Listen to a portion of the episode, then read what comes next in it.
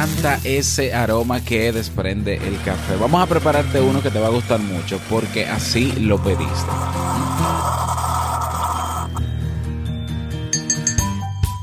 La frase estoy deprimido suele ser bastante común. A veces llega a ser tan usual que ni siquiera la tomamos en cuenta cuando alguien nos la brinda como excusa para explicar sus reacciones. ¿Qué es la depresión? ¿Cómo reconocerla? ¿Estamos verdaderamente deprimidos o simplemente usamos esta frase como un eslogan de moda? Vamos a descubrirlo aquí y ahora. Escucha. Si lo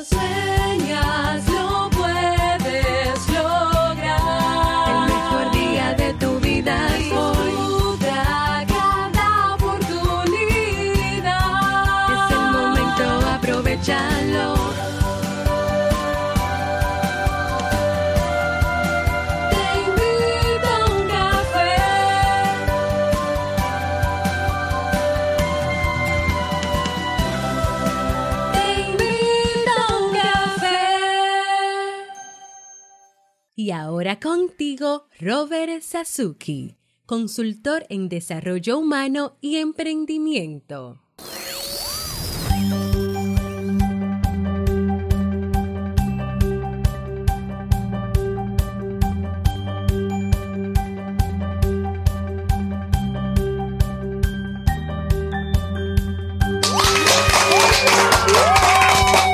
Hola, ¿qué tal con esa energía positiva, esos aplausos y tu cafecito? Damos inicio a este episodio número 616 del programa Te invito a un café. Yo soy Robert Sasuki. Estaré compartiendo este rato contigo, ayudándote y motivándote para que puedas tener un día recargado positivamente y con buen ánimo. Esto es un programa de radio online o popularmente llamado podcast y la ventaja es que lo puedes escuchar en el momento que quieras, no importa dónde estés y cuántas veces quieras. Solo tienes que suscribirte y así no te pierdes de cada nueva entrega. Grabamos un nuevo episodio de lunes a viernes desde Santo Domingo, República Dominicana y para todo el mundo. Hoy es martes 6 de marzo del año 2018 y he preparado para ti un episodio con un contenido que estoy seguro que te servirá mucho porque así lo pediste, así mismo es.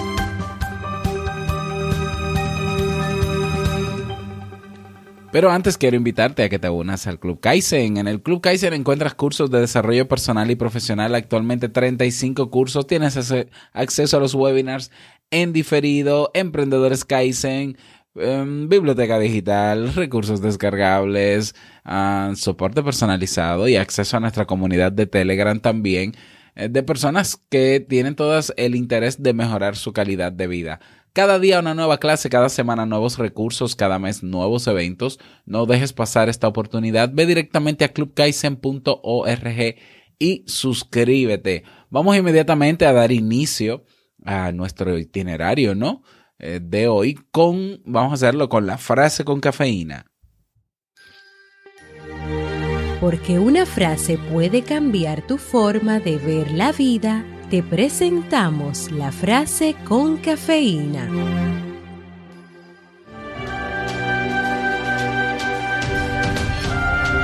He descubierto que si amas la vida, la vida te amará de vuelta. Arthur Rubinstein.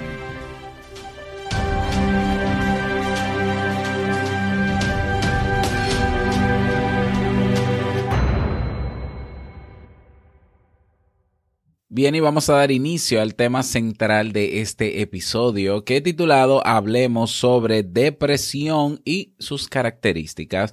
Y esto pues respondiendo a las eh, ideas, bueno, a los temas propuestos en robertsasuke.com barra ideas. Sabes que puedes proponer temas y uno de los temas que más votados, de hecho el segundo, el primero más votado fue el que trabajamos ayer sobre la muerte.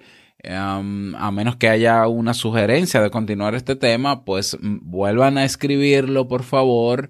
Um, pero el segundo más votado es cómo lidiar, específicamente cómo tratar con personas o familiares o cercanos que tienen depresión. Y bueno, estuve buscando en mi base de datos de temas trabajados, sí que he trabajado el tema de la depresión, pero no como un ciclo de temas. Y entiendo que puede ser necesario trabajar más de un tema sobre depresión porque mucho se dice sobre la misma, pero mucho ignoramos sobre la misma. Entonces me permito inaugurar el día de hoy un ciclo de temas sobre depresión. Específicamente vamos a estar hablando, por ejemplo, en el día de hoy, obviamente, como siempre, contextualizar, definir, hablar de las características, eh, etcétera.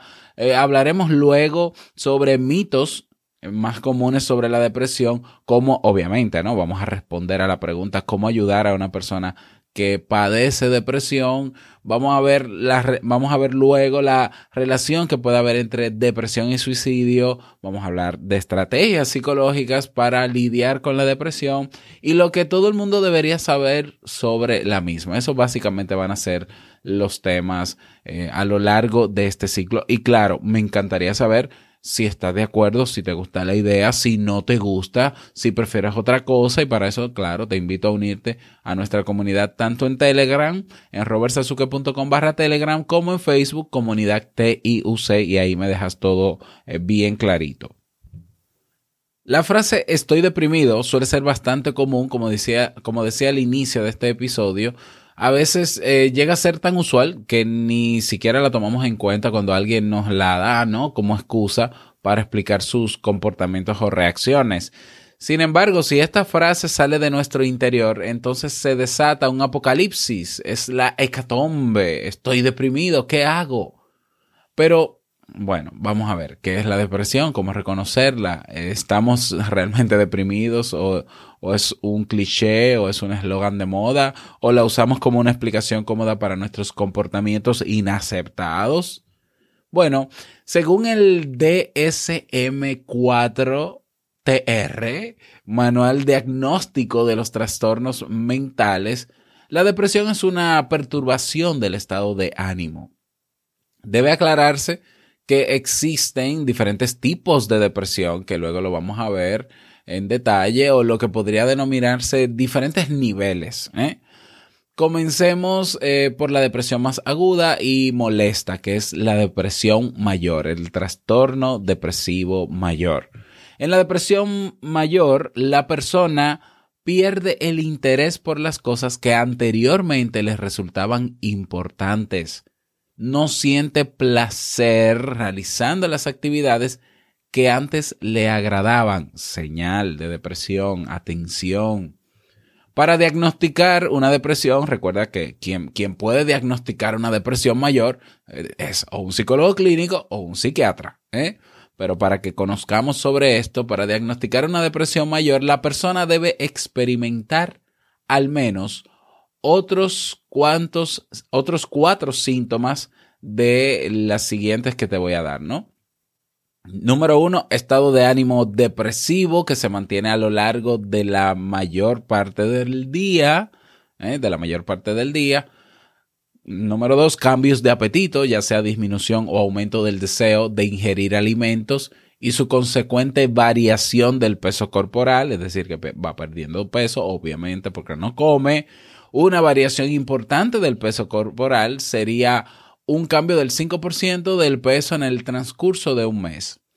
Otro criterio diagnóstico es el insomnio. Es característico el despertarse durante la noche y tener dificultades para volver a conciliar el sueño, aunque también pueden existir dificultades para conciliar el sueño inicialmente o despertarse demasiado temprano sin sin, que sin necesidad de nada, ¿no? Otro síntoma diagnóstico, otro criterio para diagnosticar depresión mayor, los cambios psicomotores que pueden ser percibidos por el resto de las personas, es decir, no son meras percepciones individuales. Estos pueden expresarse a través, a través de su forma más eh, clásica, el enlentecimiento o su antónimo, la agitación.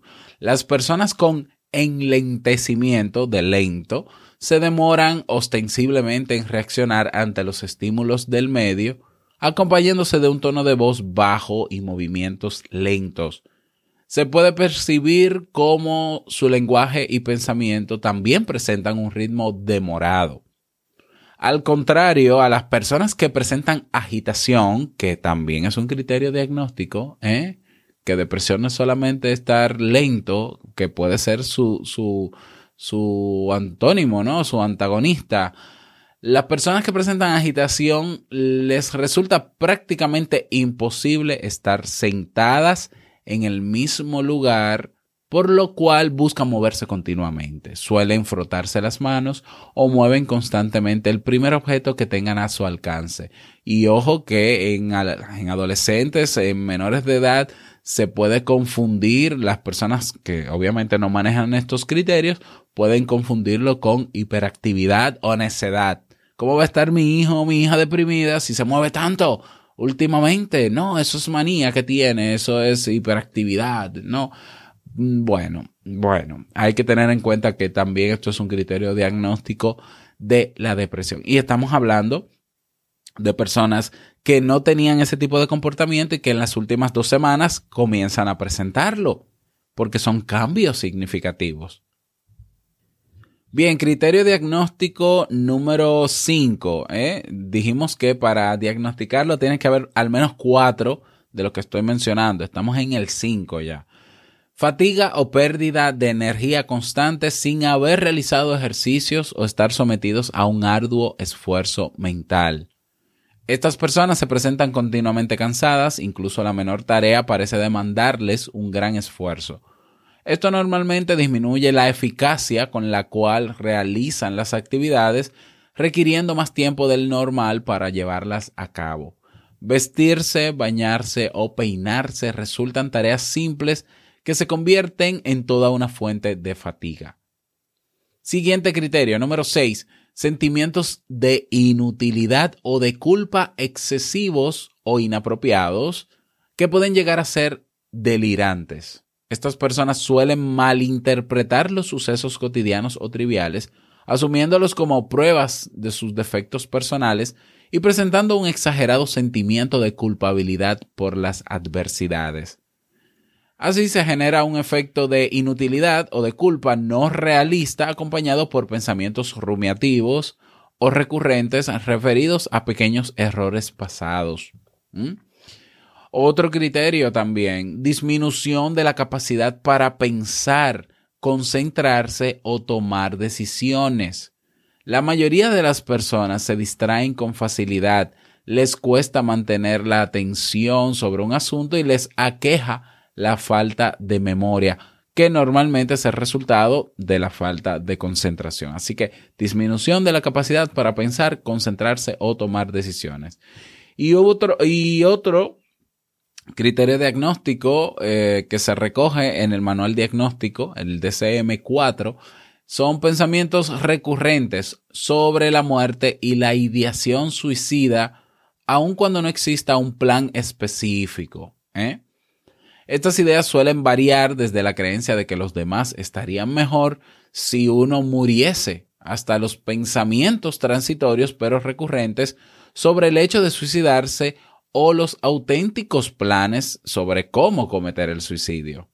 La frecuencia de estas ideas puede ser muy variables. Estos síntomas han de mantenerse la mayor parte del día, por lo menos cuatro de estos, la mayor parte del día, casi diariamente durante al menos dos semanas consecutivas. No es una tristeza de un día, ¿no? Que, nos pueda pasar a nosotros, que, que, es normal que pueda pasarnos incluso, o algún familiar cercano, algún amigo que hoy me sienta triste porque reprobé un examen. Ay, me quiero morir, Dios mío, no puede ser, voy a retirar la materia, estoy que no quiero pensar, no me concentro. Ah, tienes depresión, te vas. No, ay, vamos al psiquiatra. Es un día, ¿eh? También hay que diferenciar de otros, o, también hay que diferenciar la depresión del duelo, ¿no? Con una persona que fallece alguien importante, pues obviamente en esos primeros días se va a sentir, obviamente, ¿no? Deprimido, pero eso responde a una razón. Fíjate que la depresión no necesariamente conecta con una situación verídica o real, no necesariamente. Entonces hay que tener en cuenta la historia clínica.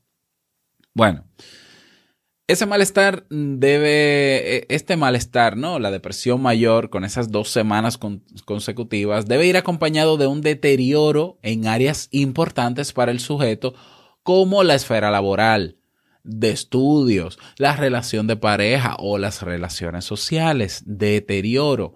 En personas muy tenaces y persistentes, este deterioro puede no ser tan explícito. En este caso se observa que la persona hace un esfuerzo sobrehumano para realizar aquellas actividades que antes se realizaba sin dificultad.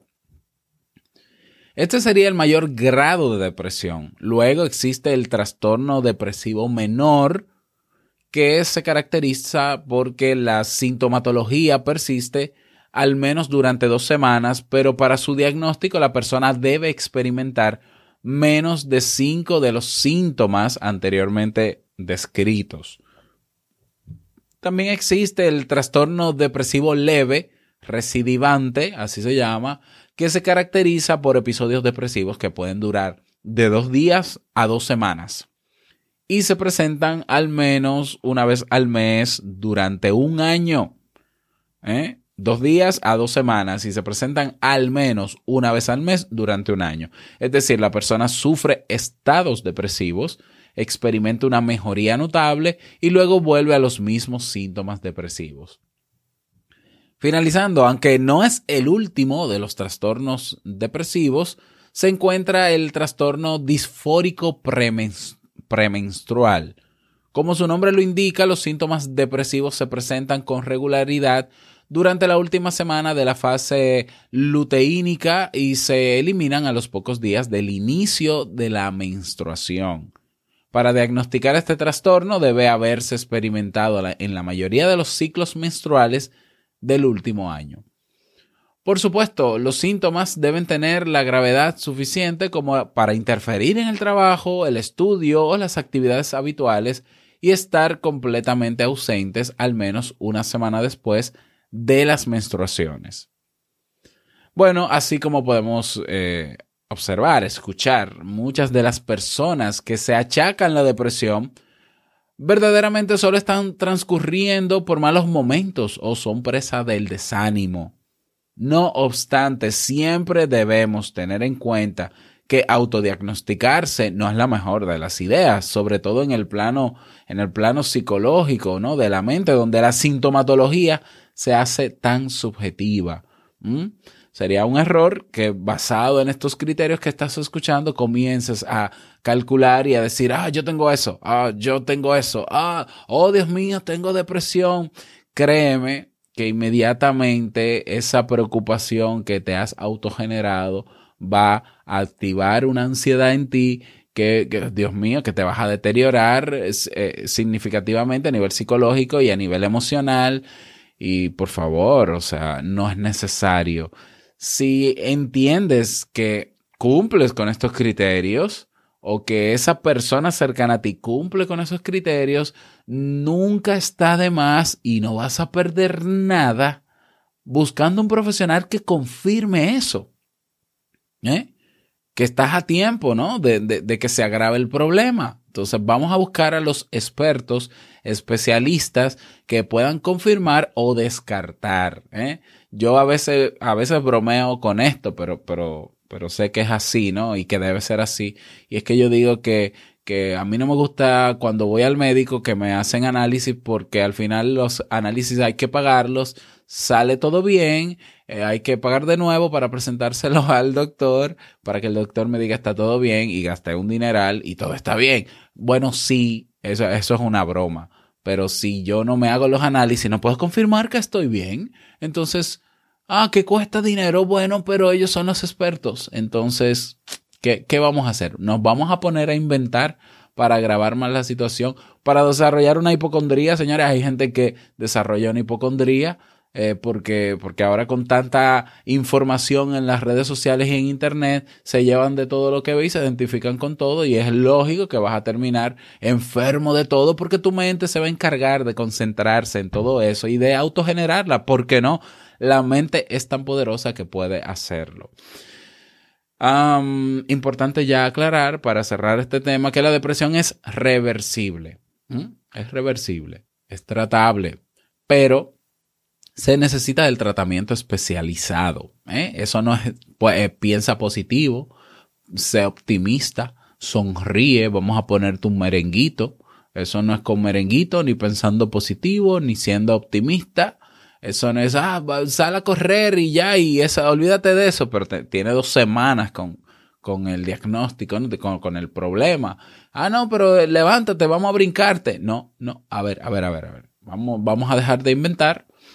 Eh, porque una cosa es que tú estés triste el día de hoy y yo como amigo, familiar cercano o yo mismo pueda buscar una salida alternativa para terminar el día sintiéndome mejor y amanecer incluso al otro día ya mucho mejor. Y otra cosa es ya yo tener días ¿eh? y pasarme la mayor parte del día y descuidar mi trabajo y descuidar mi familia, mis compromisos. ¿eh? Ya la cosa es diferente. Y si no se da el tratamiento especializado y si no se diagnostica a tiempo, se va a agravar con las consecuencias, con muchas consecuencias fatales incluso, fa- consecuencias de todo tipo, incluyendo fatales, porque hay que decirlo aunque suene de manera cruda, pero es la realidad. Así que bueno, ese es el tema para el día de hoy y yo espero que, que te sirva, que puedas eh, aprovecharlo, que lo compartas, porque seguramente hay personas que necesitan este contenido y no está de más ponerlo en tus redes sociales para que ellos se beneficien del mismo. Así que te invito a hacerlo. Y si quieres sugerir algún tema, recuerda que en robertsazuke.com barra ideas, ahí puedes anotarlo o puedes votar si lo encuentras ahí ya sugerido, puedes votar por el tema que más te guste y yo con muchísimo gusto pues lo publico, lo preparo, yo con muchísimo gusto. A ver, señoras y señores, pero, pero es que se les ha olvidado que, que se puede dejar un mensaje de voz y que, y que yo alucino todos los días y, y lo que me levanta así sin, sin, sin apagar la alarma y seguir durmiendo es la posibilidad de que alguien haya dejado un mensaje de voz, porque de verdad me encanta escucharles, ¿eh?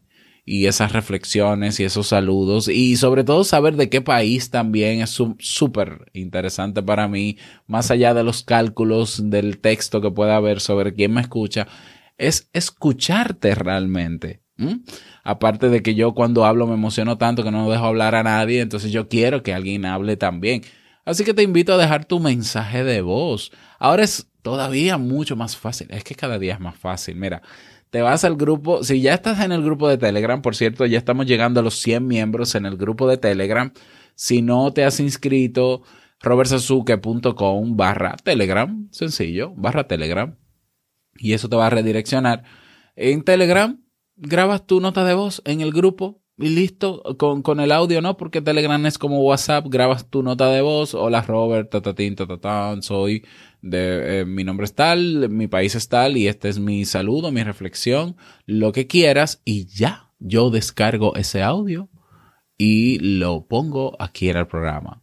Eh, también en la página oficial de teinvitouncafe.net puedes hacerlo. Así que ánimo, ánimo. Ese debería ser el reto para el día de hoy, pero no es el reto para el día de hoy. Vámonos con él.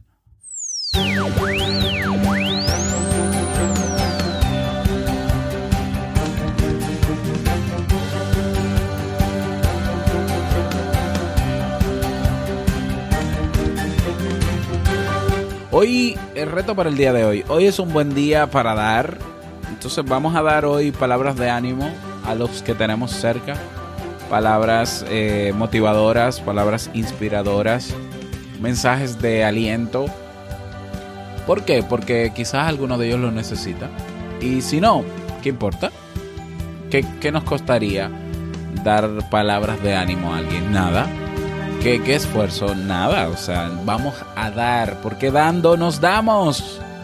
Y no dando nos quitamos. Así que no te olvides nunca de esa frase de Alejandro Jodorowsky.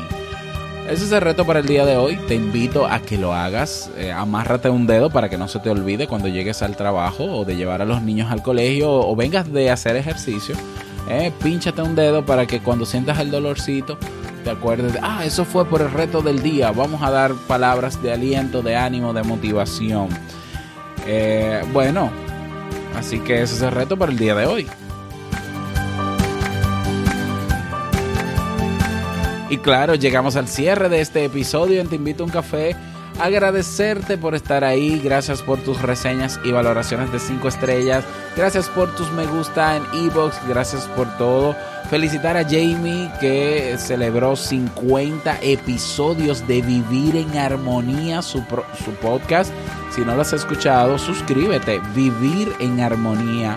Jamie, felicidades, te amo, sigue así vas excelentemente bien. Desearte un feliz martes y no olvides que el mejor día de tu vida es hoy y el mejor momento para comenzar a caminar hacia eso que quieres lograr es ahora. Nos escuchamos mañana miércoles en un nuevo episodio. Chao.